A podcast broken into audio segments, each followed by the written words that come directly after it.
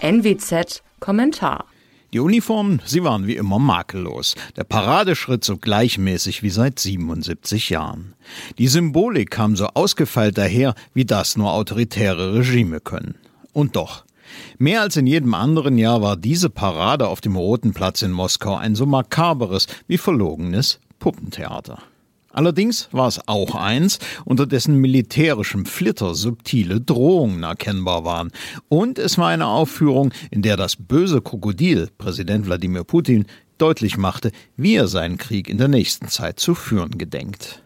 Die Wahrheit ist, Russland hat nichts zu feiern und die Armee, die da zur Parade antrat, ist keine siegreiche Armee. Putins Krieg läuft nicht gut.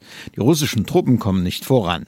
Die technische Überlegenheit schmilzt mit jeder Waffenlieferung des Westens dahin. Die Ukrainer schlugen den Sturm auf Kiew ab. Der Zangengriff im Donbass gleicht einem zögernden Tasten, nicht einem scharfen Biss. Es gibt für Russland keine neuen Siege zu feiern, deswegen sonnen sich Armee und Präsident im Glanze der vergangenen. Kein Zufall und ein deutliches Signal an den Westen war die Präsenz zweier Atomwaffenträger des Iskander-M-Kurzstreckensystems und des strategischen Interkontinentalsystems RS-24 JARS.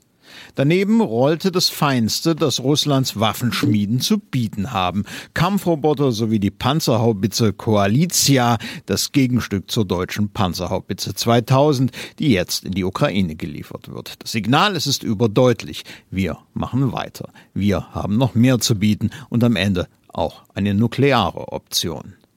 Das alles ging einher mit massiven Aufzügen in ganz Russland. Unter dem Motto Russlands unsterbliches Regiment trugen Hunderttausende Menschen Bilder von Kriegsteilnehmern und Opfern auf die Straßen der großen Städte. Signal nach außen, Russland ist eine Einheit. Nach innen beschworen die Aufzüge die vermeintliche Verlängerung der Linie eines gemeinsamen Schicksals vom Zweiten Weltkrieg bis in den Ukraine-Krieg.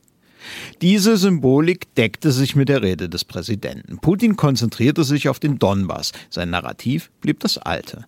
Es gehe um die Fortsetzung des Kampfes gegen den Faschismus. Zitat, wer jetzt im Donbass kämpft, hat die Lektionen des großen Vaterländischen Krieges gelernt. Zitat Ende.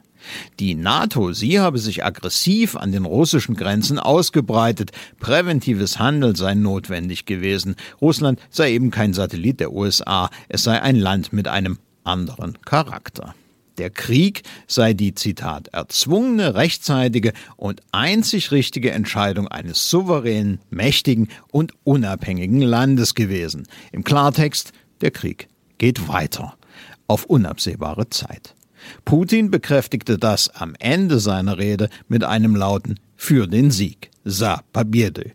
Was er seinem Volk nicht sagte, war, wie der denn genau aussehen soll – und welche Opfer der Präsident ihm dafür noch abverlangen wird. Mein Name ist Alexander Will. Sie hörten einen Kommentar der Nordwestzeitung.